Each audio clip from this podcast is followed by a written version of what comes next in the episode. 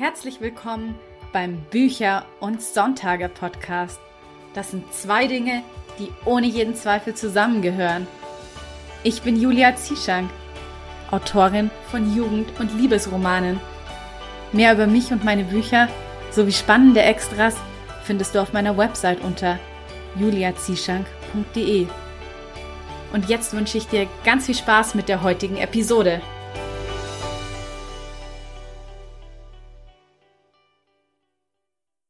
Heute geht es um ein Thema, das mir besonders am Herzen liegt, und zwar lebendige Romanfiguren kreieren. Und wer vielleicht schon ein oder mehr Bücher von mir gelesen hat, der weiß, wie wichtig mir immer authentische Charaktere sind.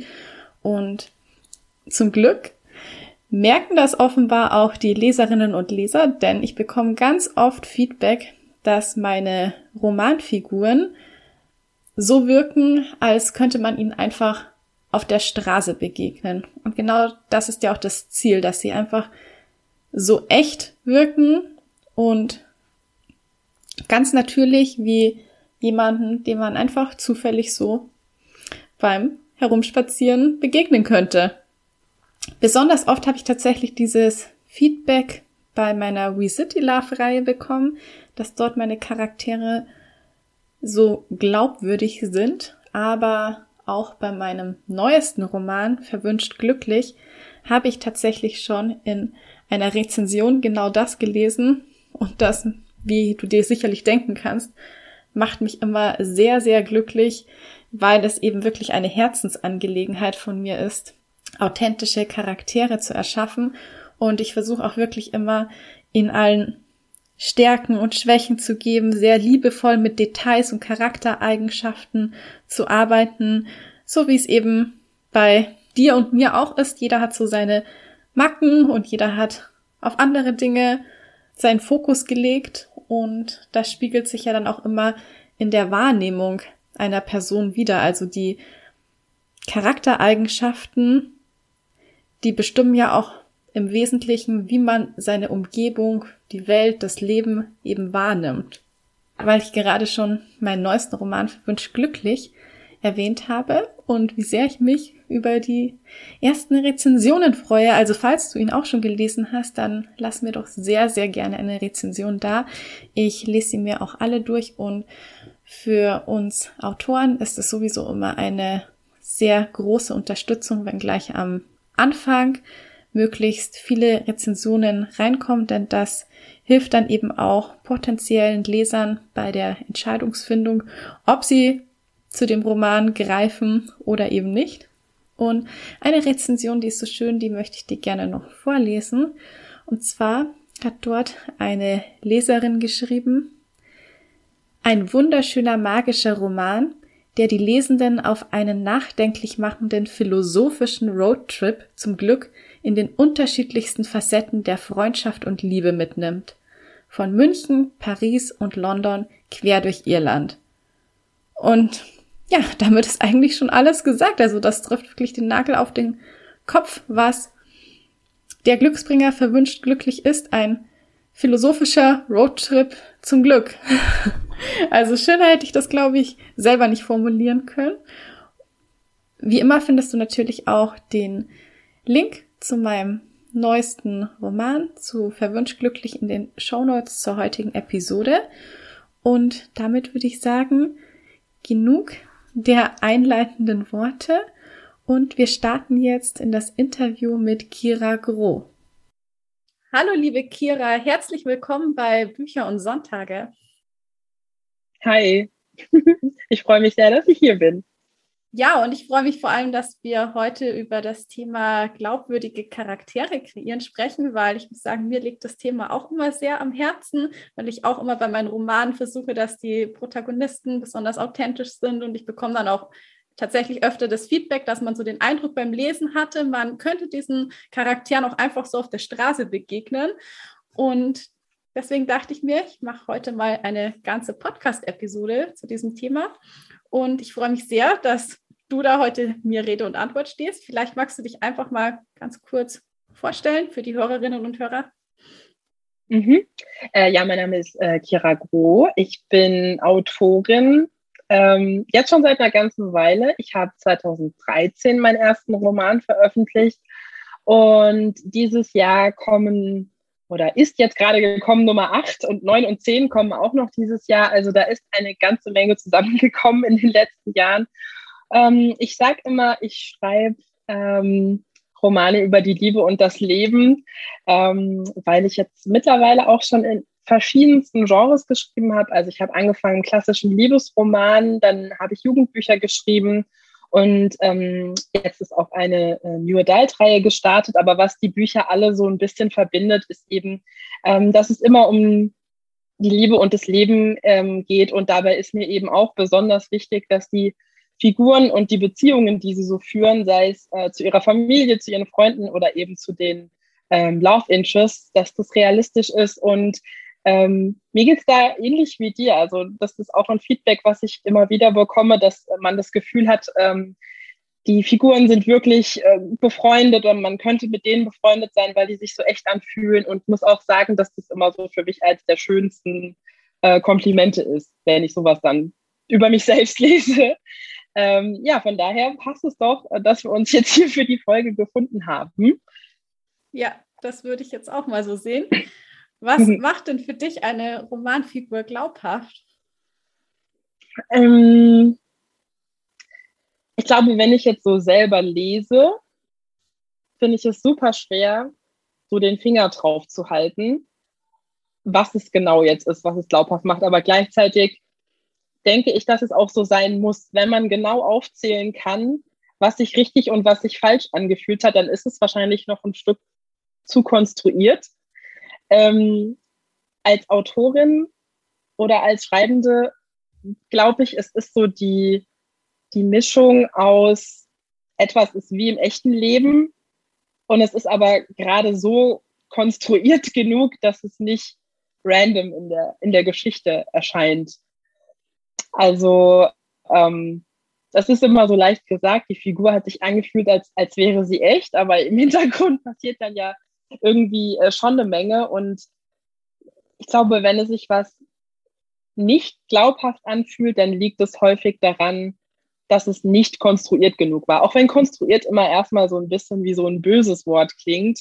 Ähm, also wenn man zum Beispiel ähm, eine Figur hat, deren Eltern bei einem Verkehrsunfall gestorben sind. Und dann ist die Figur selbst aber Motorradfahrer oder so. Ähm, dann hat man so ein bisschen eine Dissonanz, die man dann vielleicht im Buch erklären müsste. Also ich glaube, das kann schon auch äh, stimmig werden, aber dieses Gleichgewicht aus, die Figur ist wie im echten Leben und die Eigenschaften, die sie hat, die Hobbys, die sie hat, die Art, wie sie redet und alles ist aber auf den Plot aufge also zugeschnitten. Alles zahlt so ein bisschen in den Plot ein und dann wird's gut. Mhm. Ja, ich finde das ganz spannend, dass du jetzt auch so dieses Wort konstruiert schon in den Raum geworfen hast, weil ich muss ehrlich sagen, dass ich mir da eben auch immer sehr viele Gedanken mache, zum Beispiel auch, dass man so die Handlungsweisen einer Figur vielleicht auch ein bisschen durch die Backstory so glaubhafter macht. Auch sowas wie zum Beispiel, wenn jemand Floristin ist, dass sie dann vielleicht, wenn sie an einem neuen Ort ist, als erstes die Pflanzen immer wahrnimmt und solche mhm. Sachen, das gehört für mich eben zu dieser Glaubhaftigkeit dazu. Natürlich überlege ich mir sowas auch im Vorfeld, was würde jetzt diese Person, die im Floristin ist, so als erstes wahrnehmen, im Gegensatz zu jemandem, der vielleicht einen völlig anderen Beruf ausübt. Mhm. Hm, wie ist es denn bei dir? Also inwieweit planst du sowas? Also ich bin da ähm, ein relativ undankbarer Gesprächspartner, glaube ich, weil ich sowas sehr chaotisch angehe und vieles ganz lange in meinem Kopf stattfindet. Also es gibt ja viele Autorinnen und Autoren, die haben irgendwie das fette Whiteboard zu Hause oder die äh, Pinterest-Boards, die irgendwie 700 Einträge haben oder machen sich erstmal monatelang Notizen da gehöre ich irgendwie nicht dazu. Ich bin da mehr so der Chaos-Mensch, wobei ich äh, alle Methoden gleichwertig finde. Äh, da muss, glaube ich, einfach jeder finden, äh, was für ihn am besten passt. Ich trage meine Geschichten immer relativ lange mit mir rum, beziehungsweise meistens trage ich immer erstmal die Figuren mit mir rum und dann wird irgendwann hoffentlich eine Geschichte raus. Und da, das klingt immer so ein bisschen kitschig, aber dadurch lernt man die so ein bisschen kennen. Und wenn man dann anfängt zu schreiben, dann macht man vieles intuitiv, glaube ich. Also äh, sowas wie, äh, wie du jetzt äh, zum Beispiel über die Floristin gesagt hast, was ich ein total gutes Beispiel finde. Ähm, bei mir ist es dann eine Mischung, glaube ich, aus. Man macht es intuitiv und man ähm, ruft es sich dann nochmal ins Gedächtnis. Das mache ich aber zum Beispiel dann eher beim Redigieren oder beim Überarbeiten nochmal, dass ich dann wirklich nochmal da reingehe und mich frage, ähm, ja, hier könnte sie jetzt nochmal die Blumen bemerken, weil das ist ja so ihr Metier. Ja. ja?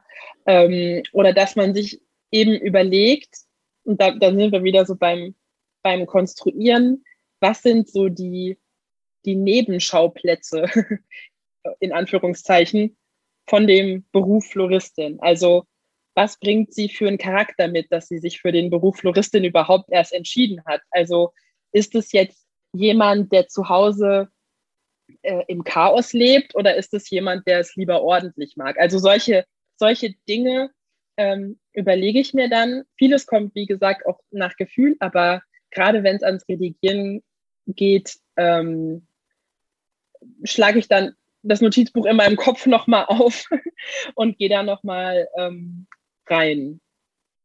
Ja. Machst du, bist du da mehr der Chaos-Typ äh, oder hast du die ausführlichen Pinterest-Boards und Notizbücher? Also ich bin, glaube ich, auch eher chaotisch. Also ich mache immer irgendwie alles in OneNote und es ist ein Wunder, dass ich dann meine ganzen Notizen überhaupt den Überblick noch behalte. Aber so ja. richtiges ähm, Pinterest-Board lege ich nicht an. Also ich suche mir meistens vielleicht ein paar Bilder noch zur Inspiration raus, aber die tue ich dann auch in OneNote gleich so abspeichern und dann schreibe ich mir zu den Charakteren so ein paar Stichpunkte auf und auch sowas vielleicht wie Stärken und Schwächen. Was ich auch ganz spannend finde, ich hatte nämlich mal ähm, eine Autorin auch im Podcast und da haben wir über authentische Charaktere erschaffen gesprochen mit Hilfe der vier Elemente.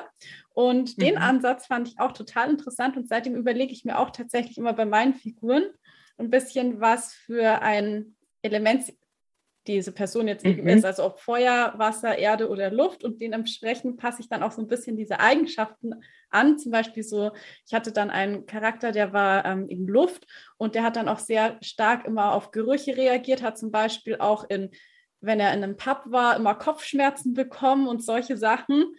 Und jemand, der Wasserelement ist, da kann man sich überlegen, ob das jetzt eher so ein bisschen eine eisige Persönlichkeit ist, weil es gibt ja auch Eis, oder eben vielleicht einfach jemand, der sehr emotional ist wie so eine Welle und ähm, dementsprechend eher so eine ja, sanftere Persönlichkeit ist. Also das ist auch ganz interessant und das mache ich immer. Ja, das ist stimmt, das ist spannend. Das, das habe ich jetzt noch nicht gehört, aber oftmals oftmals äh, weiß ja irgendjemand einen Fachbegriff für etwas, was man selber schon länger so macht. Ne? also deswegen, das, das, klingt, das klingt nach einer guten Methode für, für was was ich vielleicht ähm, unterbewusst das ein oder andere Mal schon mal so gemacht hat, ne? dass man sich überlegt, ähm, ja, wie zum Beispiel das, das Beispiel mit dem, mit dem Pub, das finde ich auch echt gut. Ja, das, ähm, ob man ja jetzt ein Lufttyp ist, da muss, da kenne ich mich jetzt nicht gut genug mit den Elementen äh, aus, aber ich werde es mir angucken. Das klingt ja. spannend kann es sehr empfehlen. Ich kann das Interview auf jeden Fall auch nochmal in den Shownotes zur heutigen Episode verlinken, für alle, die jetzt vielleicht auch neugierig geworden sind.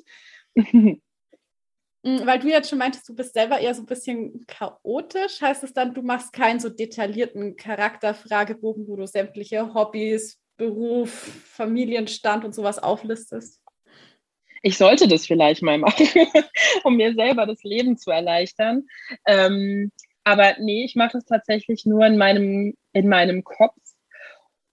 Und ähm, manchmal dann beim Schreiben. Also, dass ich dann beim Schreiben mir nochmal nebenbei notiere, ähm, was sind da jetzt die, ähm, die Eigenschaften oder der Familienstand oder sowas. Wobei ich sagen muss, zumindest bei Hauptfiguren vergesse ich das auch eher selten. Also, dass ich jetzt jemanden vergessen würde, ob jemand verheiratet ist oder nicht, ist mir noch nicht passiert, aber ähm, ich vergesse sehr häufig sowas wie die Namen der Eltern. Mhm. Ähm, Und ähm, da ist mir jetzt in meinem letzten Manuskript auch was sehr Lustiges passiert. Da habe ich dann einfach der ähm, die Eltern wurden die Eltern aus dem Buch, was ich davor geschrieben habe.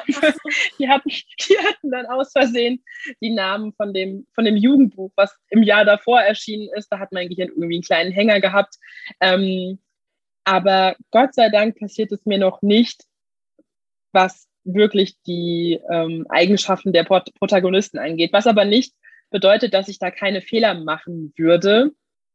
Ähm, aber da ich selber auch nicht ausführlich plotte, also da ich ja mittlerweile viel mit Verlagen ähm, zusammenarbeite, auch zu einem Punkt, wo das Manuskript eben noch nicht entsteht, also dass noch nicht entstanden ist. Also dass ich ähm, auf Exposé-Basis schon mit denen spreche.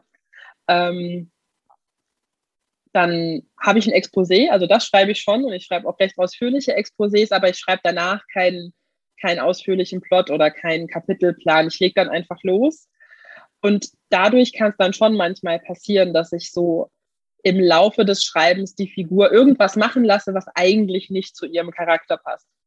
Und deswegen ist bei mir das Überarbeiten immer eine recht ausführliche Angelegenheit. Das könnte ich vielleicht knapper halten, wenn ich mal sowas wie einen Charakterfragebogen anlegen würde. Aber gleichzeitig merke ich, dass es einfach meine Methode ist, dass ich mich da dass ich mit den Figuren in den Plot reinwachse. Und ich bilde mir auch ein bisschen ein, dass es ein Stück weit auch daher kommt, dass die Figuren sich echt anfühlen. Also, dass es nicht so ganz krass alles festgelegt ist, die macht die und die fünf Hobbys und die hat die und die fünf Eigenschaften, sondern dass ich mich lieber, also ich mich persönlich lieber so mit in die reinversetze, mit denen durch die Geschichte gehe und da reinwachse das stimmt. Deswegen braucht man auch mhm. manchmal erst so ein paar Seiten. Also zumindest mir geht es so, dass ich manchmal schon so die ersten 30 bis 50 Seiten brauche, um so wirklich ein Gefühl für die Charaktere zu bekommen und dann auch dementsprechend den Anfang oft nochmal sehr stark umändere, bis ich wirklich mhm. eben mich so richtig in die Personen habe hineinversetzen können. Ja. Und ja, bei mir Das geht Beispiel, mir ganz genauso. Mhm. Bei mir zum Beispiel spielt auch immer viel so kleine Details eine Rolle. Also ich bin sowieso jemand, der Details liebt und ich achte dann auch tatsächlich beim Kleidungsstil zum Beispiel darauf, dass der zu den jeweiligen Charakteren passt, weil ich finde, das hat auch sehr viel mit Persönlichkeit zu tun, wie sich jemand anzieht.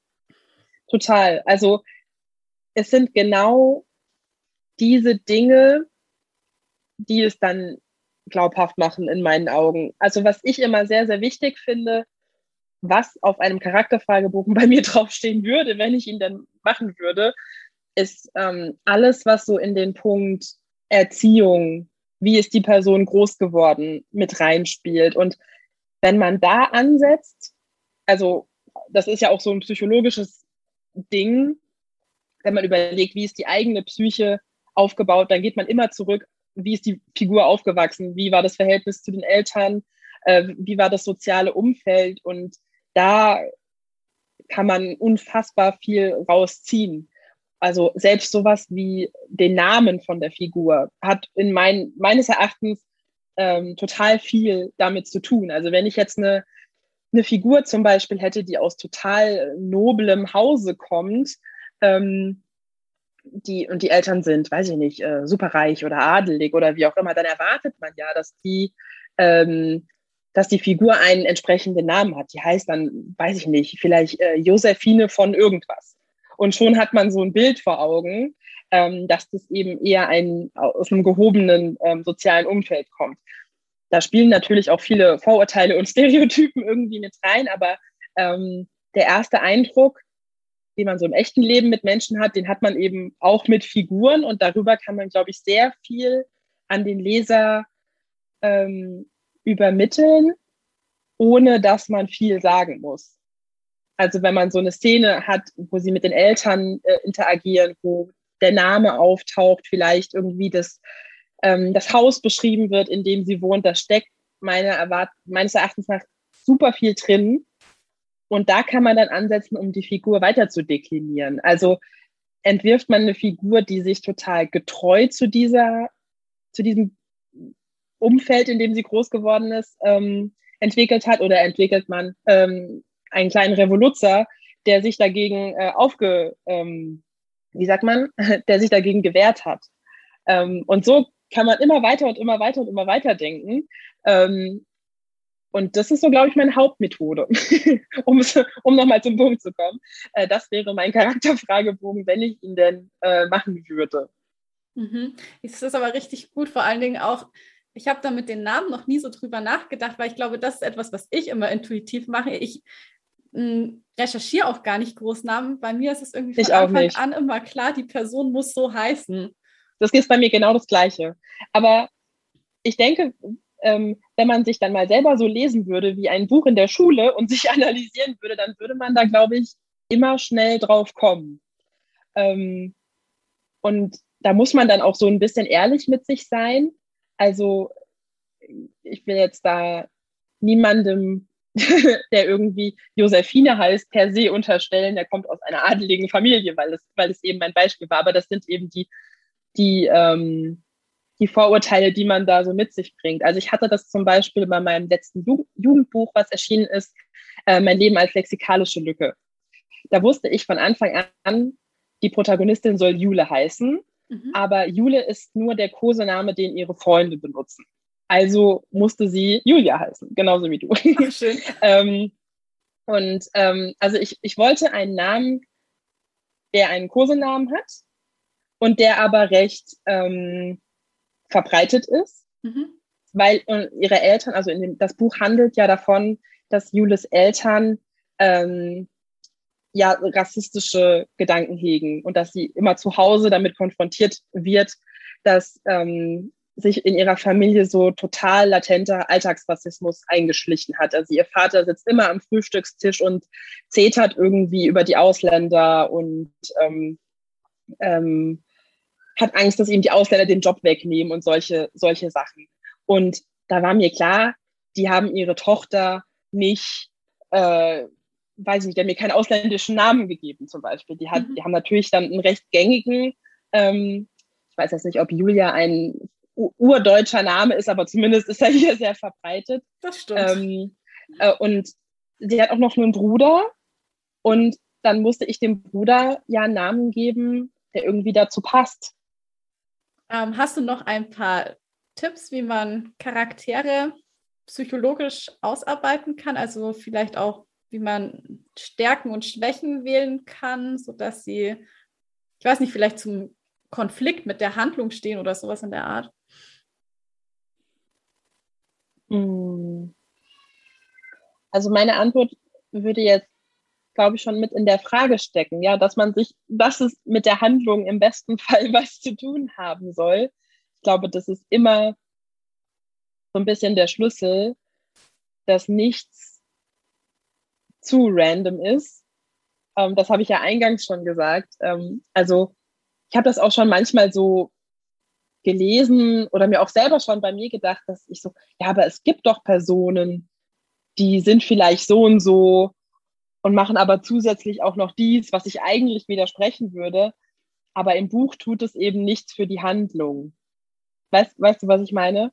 Da muss man sich dann manchmal von verabschieden, dass die ähm, Eigenschaften haben, ähm, die nichts zum Plot beitragen. Auch wenn es im echten Leben vielleicht jemanden gäbe, der diese Kombination aus Eigenschaften ähm, mit sich bringt.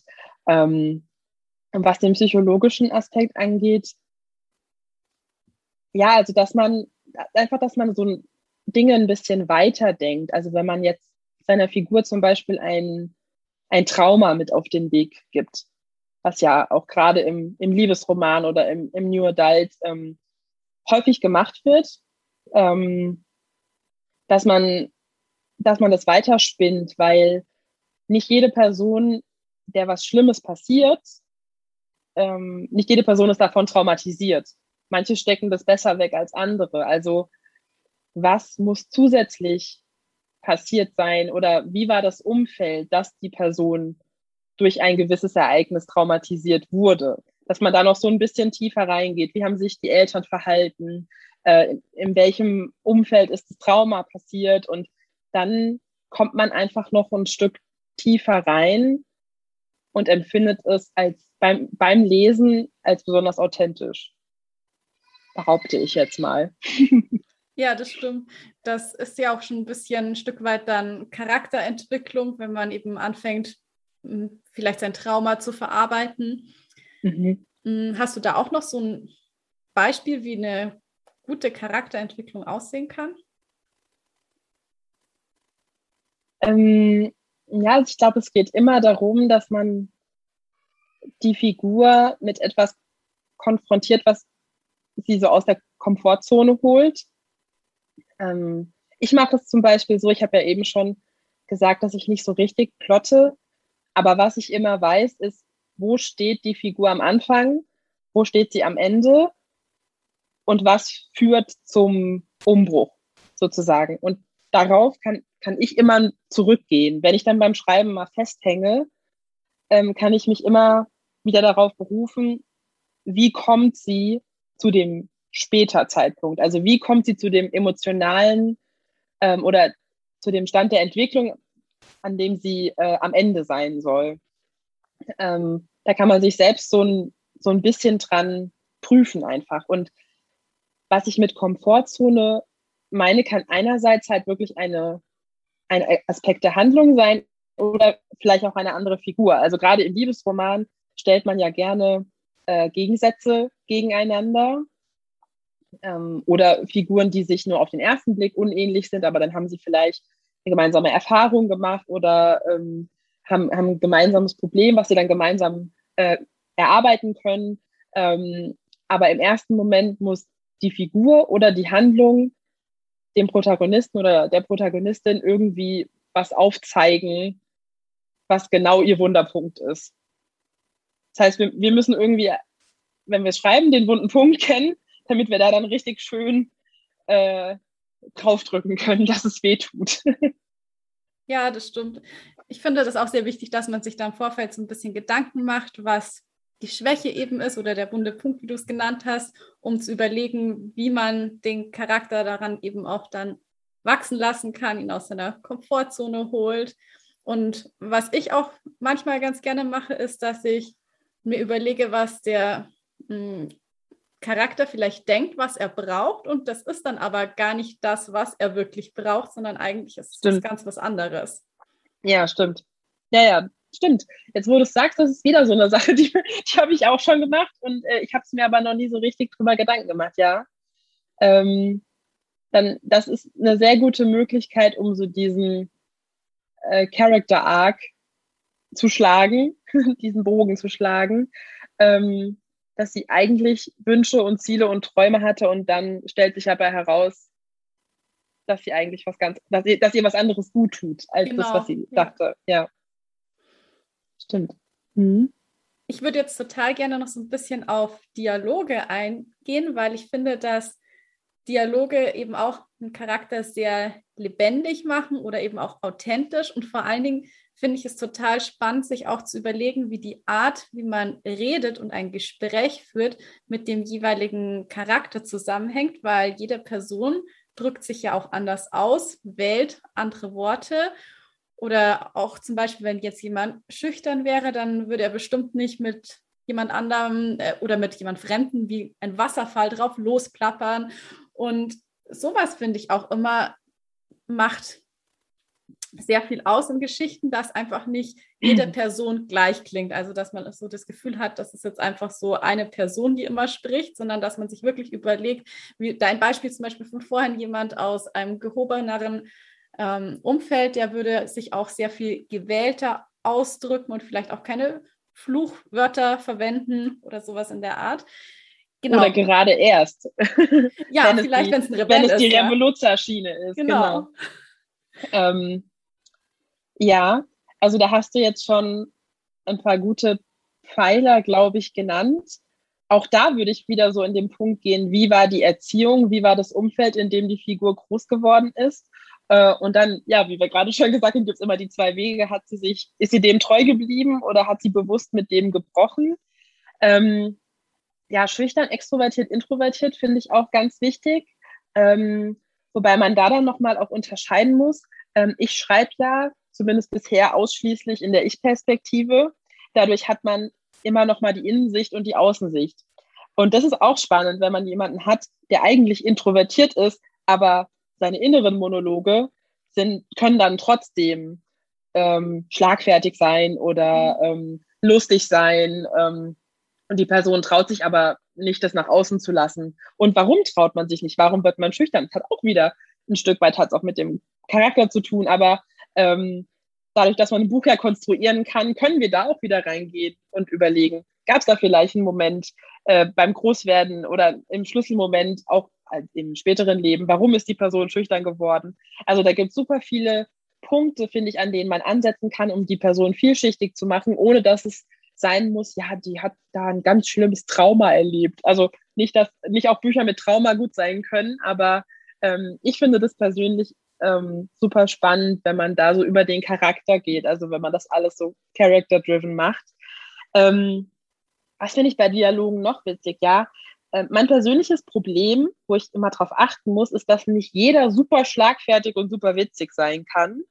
Ähm, dass man da guckt, passt es jetzt wirklich zur beschriebenen Szene, zur äh, Figur. Ähm, was ich auch immer ganz cool finde, ist sowas wie Slang, Jugendsprache.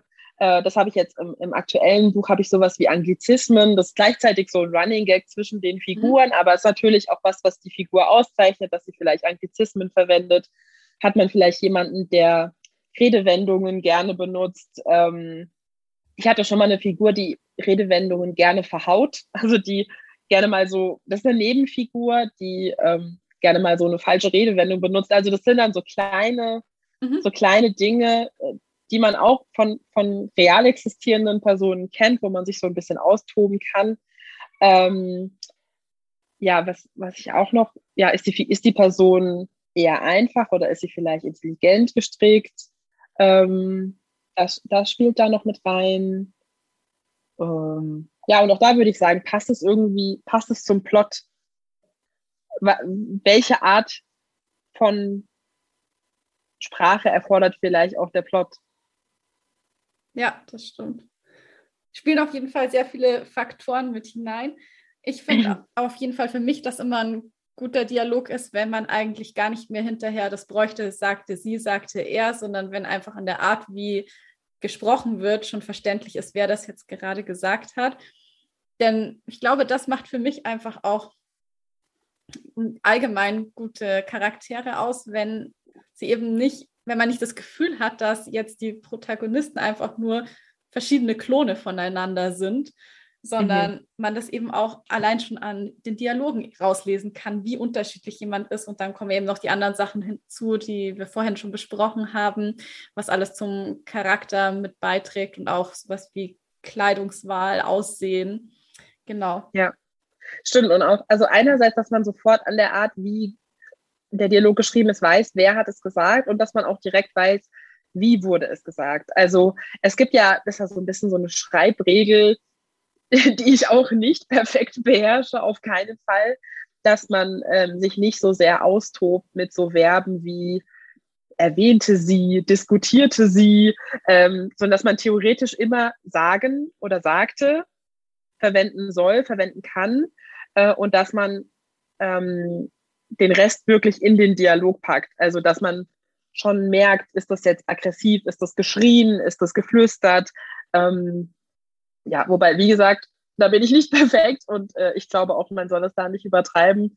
Das ein oder andere flüsterte, sie hat noch keinem geschadet. Ja, sehe ich Aber auch so. ähm, es ist auf jeden Fall ein Punkt, wo man sich selber auch wieder so prüfen kann, vielleicht beim Überarbeiten, ob man sich das ein oder andere, ähm, wie, ich weiß jetzt leider gerade nicht, wie, wie man das nennt, also die ein oder andere Beschreibung zwischen den Dialogen, ob man sich die nicht vielleicht schenken könnte und es einfach in den Dialog mit reinpackt. Genau. Ja. Hm, aber bei mir ist es auch so, ich habe das früher auch viel mehr gemacht, auch weil ich irgendwie mal dachte, also als ich angefangen habe mit Schreiben, dachte ich, es wäre eine Wortwiederholung, wenn ich immer ständig sagte, sagte, sagte, schreibe. Und dann habe ich genau, extra ja. überlegt, was könnte ich noch sagen, meinte, erwiderte, erzählte. Ja. Wenn man mal, sich dann manchmal ja. laut vorliest, dann wird es total albern. Ne? Ja, genau. Also wie gesagt, man muss da nicht päpstlicher sein als der Papst, bevor man das 20. Mal sagte, schreibt, äh, schreibt man lieber, äh, antwortete, fragte oder, oder wie auch immer. Ähm, aber ähm, das sind so die Kleinigkeiten, an die man nicht denkt. Und das finde ich lustig immer. Ähm, und ich glaube, das kann, das kann ein bisschen die Krux sein, wenn man, ähm, wenn man eine Charakterentwicklung angeht mit, oh, ich erstelle jetzt mal einen Steckbrief und da schreibe ich drauf, die Lieblingsfarbe ist blau und die Lieblingsblume ist Sonnenblume oder sowas. Ähm, weil das sagt letztendlich nichts über die Person aus. Ähm, und dann sind son nämlich eher so Kleinigkeiten, an die man überhaupt nicht denkt, wenn man das Wort Steckbrief ähm, sich so überlegt. Ähm, wie redet die? Ja, ich finde es ich finde es super spannend und ich glaube, ähm, wenn man noch mal so in seine Schreibanfänge guckt, da will jeder dann nur noch den Kopf schütteln über sich selbst. Aber gleichzeitig ist doch cool, dass man da dann auch so gewachsen ist. Eben, es ist ja auch schön, wenn man selber merkt an jedem Buch, wie man sich weiterentwickelt und besser wird. So soll es ja eigentlich auch sein. Du hast jetzt vorhin schon gesagt, dass du dir deine Inspiration nicht unbedingt auf Pinterest holst. Wo holst du dir denn dann Inspiration für Charaktere? Mm. Ich nutze Pinterest tatsächlich, aber weil es alle anderen machen. ich habe ich hab es dann irgendwann bei allen gesehen, dachte, hm, dann mache ich das vielleicht auch mal. Äh, und tatsächlich habe ich jetzt auch schon die eine oder andere Inspiration daher bekommen, aber ähm, das ist so, auch so ein bisschen so eine, so eine lahme Antwort, aber so das Leben, der Alltag, ähm, Beobachtungen, die man irgendwie macht, sei es in einem Café oder die Person, die vor einem an der, an der Schlange steht oder ähm, wenn ich auf dem Spielplatz bin mittags. Ähm, auch da spielen natürlich wieder super viele äh, Stereotypen und irgendwie Vorurteile mit rein. Ähm, aber das ist schon spannend, wenn man, wenn man sich sowas dann behält. Und ich glaube, wenn man, wenn man ähm, Autorin ist, dann kann man gar nicht anders, als dass man an jeder Ecke irgendwie sowas überhört oder übersieht und sich dann anfängt, so eine Geschichte loszuspinnen im, im Kopf. Ähm, und das sind immer so meine Hauptinspirationen. Aber auf jeden Fall ist es auch ja ganz banal, so Social Media oder Serien, die man, die man irgendwie sieht. Ähm, Gerade Social Media finde ich super spannend, weil man bekommt schnell den Eindruck, jemand teilt sein ganzes Leben, also gerade Leute, die das vielleicht beruflich machen, so Influencer oder sowas. Ähm, aber letztendlich ist es ja immer nur eine Auswahl und wenn man, wenn da dann so das Autorinnen-Brain losgeht und sich überlegt, ähm, was steckt vielleicht dahinter? Was ist mit dem Charakter? Ähm, was ist da äh, abgegangen? Ähm, wie gesagt, das kommt bei mir automatisch und so ist es wirklich bei allem, was ich so konsumiere und sehe. Manchmal wird man es gerne abstellen. Ist aber tatsächlich bei mir auch so. Ich glaube, meine Antwort wäre jetzt ziemlich ähnlich ausgefallen. Ich hole mir auch sehr gerne manchmal irgendwelche witzigen ähm, Dialoge aus dem Real Life, wenn ich das mit Freunden so gesagt habe, irgendeinen Witz gemacht habe oder irgendwie ein lustiges Wort kreiert habe, dass ich dann das mir tatsächlich notiere und dann mal, wenn es passt, an der entsprechenden Stelle dann auch mal einfließen lasse. Ja, stimmt. Ja, einfach so Erfahrungen, die man auch selber macht. Und ähm, es heißt ja auch immer, äh, schreib über Dinge, die du kennst. Ne? Ist ja irgendwie so ein, so ein Grundsatz. Und ich glaube, das kann man leicht missver missverstehen oder ich habe es früher auch missverstanden, ähm, dass man dann nur über Leute schreiben kann, die denselben Beruf haben oder so oder die denselben mhm. Familienstand haben, aus demselben Land kommen oder so. Aber letztendlich geht es um Erfahrungen und Gefühle, die man irgendwie hatte. Ja. Glaub, und ja, und so würde ich es auch auf Charaktere übertragen. Also man kann schon einen Charakter schreiben, der grundsätzlich anders von einem selbst ist oder auch grundsätzlich anders von den Leuten, mit denen man so Kontakt hat regelmäßig. Aber am Ende des Tages bedient man sich immer an den Charaktereigenschaften, denen man schon mal so begegnet ist. Das stimmt. Und auch das Stichwort mit den Gefühlen, das kann ich auch jetzt total unterschreiben. Ist bei mir nämlich auch immer so, dass mhm die Szenen, die im Roman geschehen, das habe ich gar nicht unbedingt selbst erlebt, aber so oftmals die Gefühle, die darunter liegen, die sind halt eben echt. Total. Und das, ähm, da fühle ich mich auch manchmal missverstanden, ähm, weil ähm, es gibt Leute, die verwechseln das mit autobiografischem Schreiben. Ähm, also auch, ähm, das ist immer so ein bisschen mein Problem, wenn Leute, die mich persönlich kennen, ähm, wissen, oder sei es nur, weil sie mir auf Instagram folgen, die wissen dann, wie ich halt äh, rede oder wie ich halt einen Text schreibe, der nicht äh, Belletristik ist, sondern halt einfach nur ein Post oder eine Story oder sowas. Und dann denken die sich so, ja, das ist ja, die, die schreibt ja genauso, wie sie redet. Und so, naja, also das sind halt Gedanken, die ich mir mache, Gefühle, die ich hege, die fließen in die Story mit ein, aber der Plot ist deswegen noch lange nicht autobiografisch und die Figur ist deswegen auch hoffentlich kein reiner Abklatsch. Ähm, aber man verarbeitet ja auch einfach, ne? Also in seinen Geschichten. Ich zumindest. Ja, ich glaube, für viele Autoren ist das schon auch eine gewisse Schreibtherapie, kann man wahrscheinlich schon Auf jeden Fall, ja. Hm, ich würde jetzt gerne nochmal auf den Plot zurückkommen und zwar insbesondere bei Liebesromanen. Da ist der ja üblicherweise eher character-driven. Also das bedeutet, dass eben die Charaktere die Handlung vorantreiben und demnach der Fokus mehr auf dem Innenleben der Figuren liegt. Kannst du das beispielhaft an ja, vielleicht einem deiner Romane erläutern, was Character-Driven genau bedeutet und wie das aussieht? Also für mich ist wirklich alles ähm, Character-Driven. Also schon, wenn ich mir überlege, wie die Grundidee von einem Buch ist und wenn ich dann ein Exposé schreibe, ich fange eigentlich immer am Charakter der Hauptfigur an. Ähm, selbst wenn ich äh, aus zwei Perspektiven schreibe, ist eine Figur immer zuerst da. Ähm, und von der spinne ich dann alles andere so weg.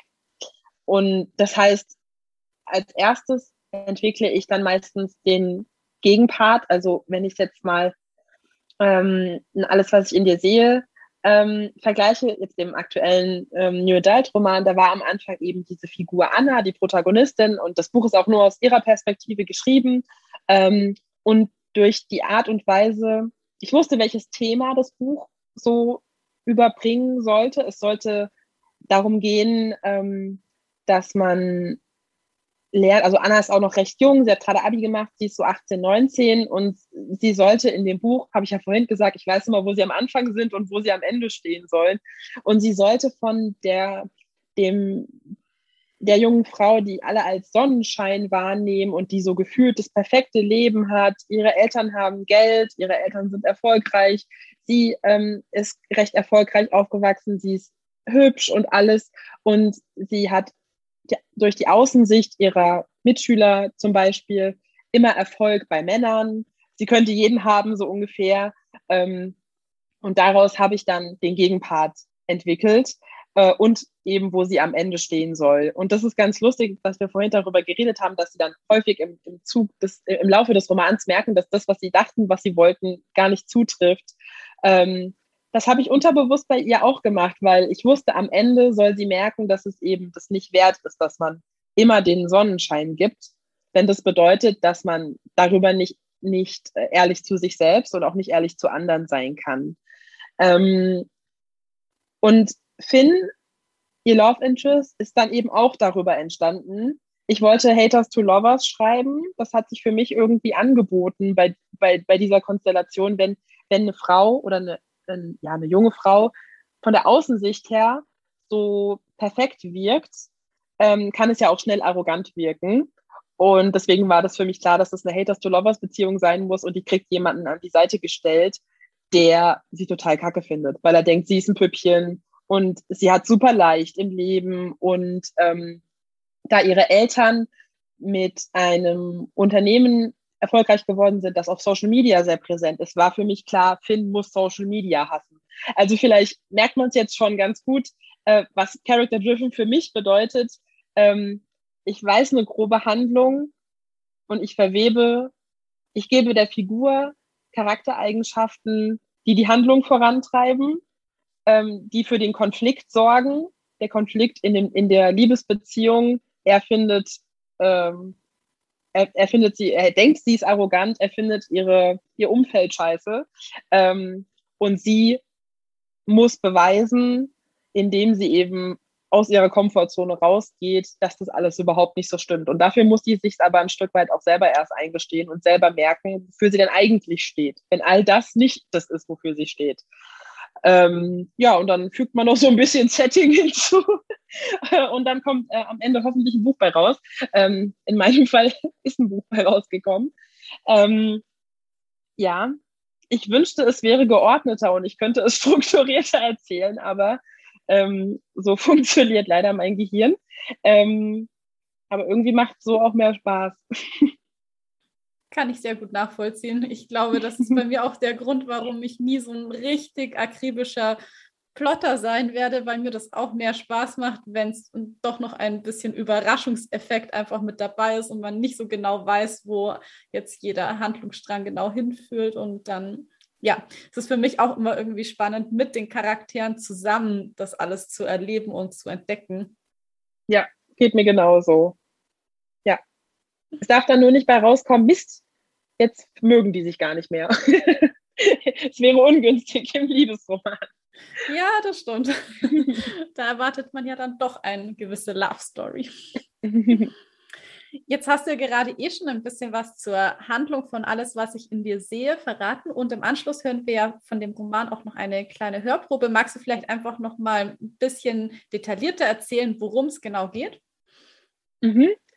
Ähm, ja, also das ist ja der Auftakt einer Trilogie. Ähm, die Bände von der Trilogie sind unabhängig lesbar, wenn man das möchte. Aber ähm, die hängen schon zusammen. Jeder Band erzählt von einer von drei besten Freundinnen. Band 1 gehört Anna. Ähm, und sie ist gerade mit dem Abi fertig und ihre, wie gesagt, ähm, vermögenden Eltern schenken ihr zum Abi eine Reise. Und ähm, Anna fühlt sich ziemlich undankbar, weil sie das Geschenk nicht so toll findet. Sie würde eigentlich lieber mit ihren Freundinnen zu Hause bleiben, aber ähm, sie kommt nicht so richtig aus ihrer Haut, ihren Eltern zu sagen, dass sie keine Lust darauf hat. Ähm, und dann kommt noch erschwerend hinzu, ähm, dass diese Reise, die geht in ein Luxusressort in Portugal, ähm, so ein bisschen kombiniert mit einem Business-Trip der Familie ist. Also die haben ein ähm, erfolgreiches äh, Fitness-Imperium, die bieten so ähm, werde fit in zehn Wochen Kurse an. Ähm, und ihr Bruder macht das Marketing der Firma und die machen da ein Fotoshooting in diesem Luxusressort. Und eigentlich wollen sie Anna so ein bisschen hintenrum davon überzeugen, dass sie äh, mit auf diese Fotos soll und dass sie modeln soll. Und Anna hat aber richtig schlechte Erfahrungen damit gemacht. Sie wurde von ihren Mitschülern dafür gehänselt, dass sie das gemacht hat. Und zwar immer so, mh, hm, so scheinheilig, so, ja, also wenn du das okay findest, dich im Bikini im Internet zei zu zeigen, na dann. Also das ist so ein bisschen, ähm, wo sie herkommt. Ähm, und dann stößt sie schon am Flughafen mit einem sehr krummeligen Typen zusammen, ähm, der sich als Finn herausstellt und dem sie dummerweise in Portugal wieder begegnet, an dem letzten Ort, an dem sie das für möglich gehalten hätte, nämlich in einer Hunderettungsstation, in der sie landet, ähm, weil sie raus muss aus diesem ganzen Luxusressort. Gedöns. und ähm, dann befindet sie sich eben auf, in dieser Hunderettungsstation und es ist eigentlich der letzte Ort, an dem man sie vermuten würde.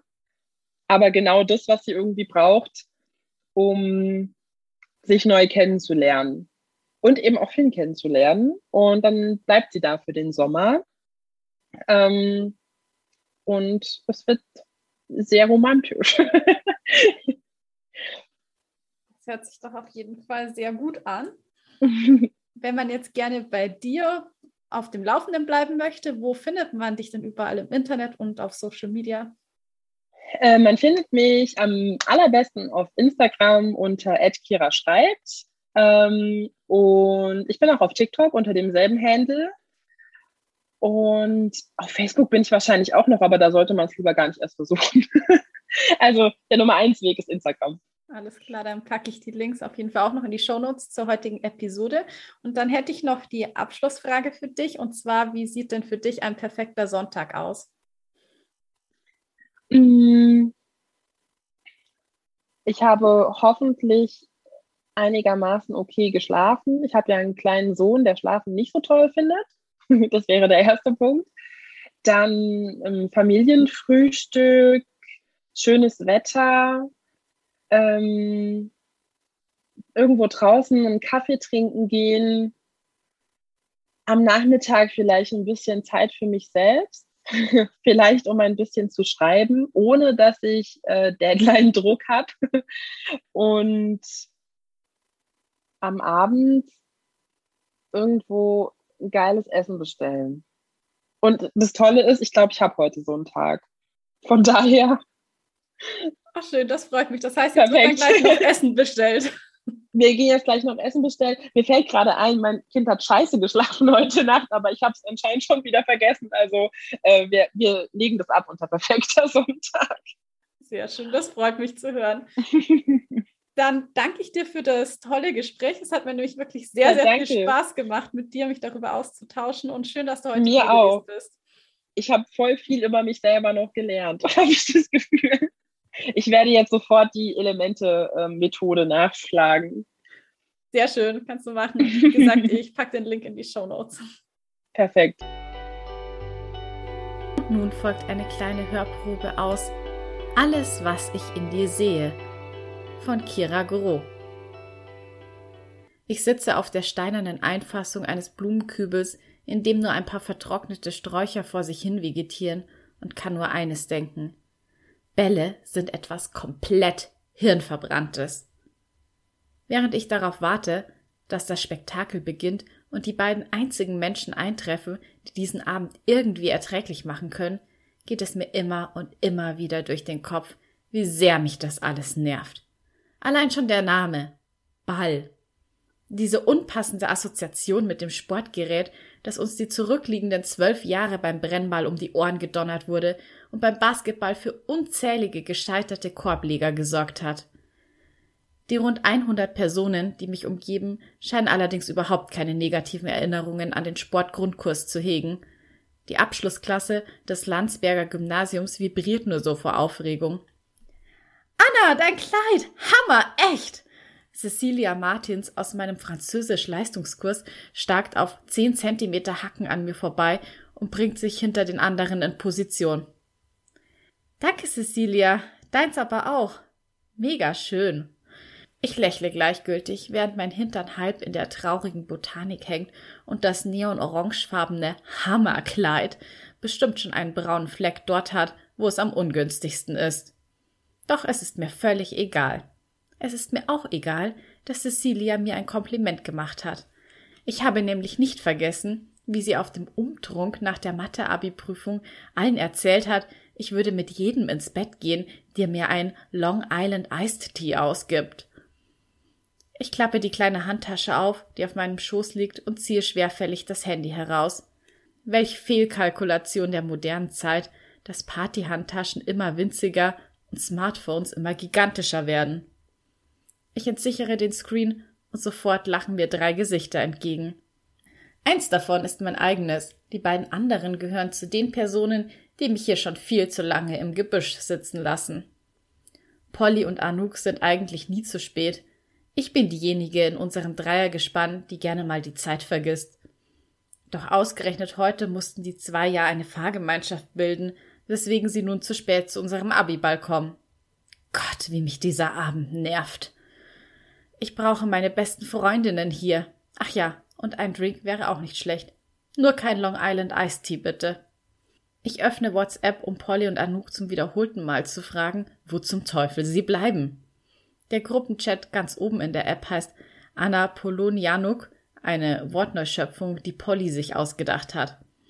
Anouk und ich wollten dem Chat ja den wesentlich catchieren Namen The A-Team geben. Immerhin fangen alle unsere Namen mit einem A an, aber unsere gute Apollonia kann ziemlich durchsetzungsfähig sein. Während ich noch tippe, fährt ein Auto vor dem Vereinsheim des Landsberger Sängerchors vor. Ein Auto, das mittlerweile jeder im Umkreis kennt und an dem keiner vorbeigehen kann, ohne kindisch zu lachen oder vorwurfsvoll die Stirn krauszuziehen.